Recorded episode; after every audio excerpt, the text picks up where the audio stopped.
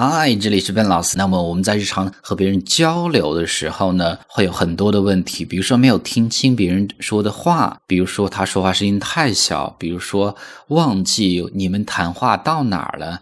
那么今天和大家分享一些简单的句子，可以去用到这样的场景的句子。那么在今天这样的一个分享开始之前呢，依然提醒大家，如果大家每天想获取不一样的英语学习的内容，欢迎去关注我们的微信公众平台，搜索“英语口语每天学”就可以。或者大家希望和笨老师有更多的互动，可以关注笨老师的新浪微博，搜索“笨老师”就行。那首先第一句叫做 “Where were we？” 哎，我们在哪儿？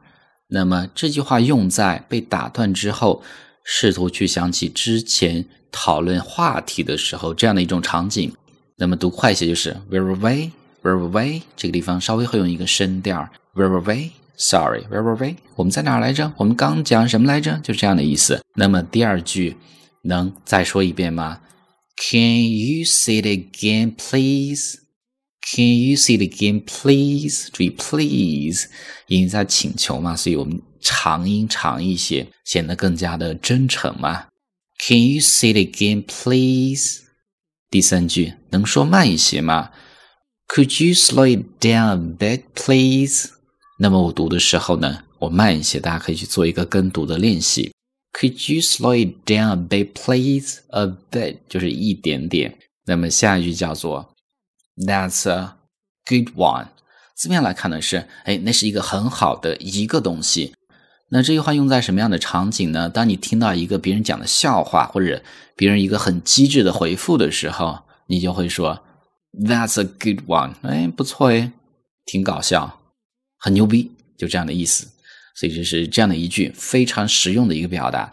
下一句，那么你对某一个话题非常感兴趣，你就会讲 Really。Tell me more about it. Really? Tell me more about it. 那么后面的注意，about 是一个双元音，嘴张大饱满一些。还有连读吗？About it, about it. Really? Tell me more about it. 那么最后一句，不知道我们一般会讲 I don't know。但是呢，我们今天分享一个更加随意、不那么生硬的一个回答，不会让别人很尴尬的回答，叫做 You got me there。You got me there，意思是你真还把我给问住了，这个事儿我真还不知道。You got me there，所以呢，这是我们今天这样的一些分享。那么这些句子呢，我再重新去慢速的读一下，留出时间让大家去做一个跟读的模仿。One, where away, where away. Two, can you say it again, please? Can you say it again, please? 3. Could you slow it down a bit, please? Could you slow it down a bit, please? 4. That's a good one. That's a good one. 5. Really? Tell me more about it. Really? Tell me more about it. 6. It got me there. You got me there，尤其注意最后一句话，它不会发出来，很轻。You got me there. You got me there.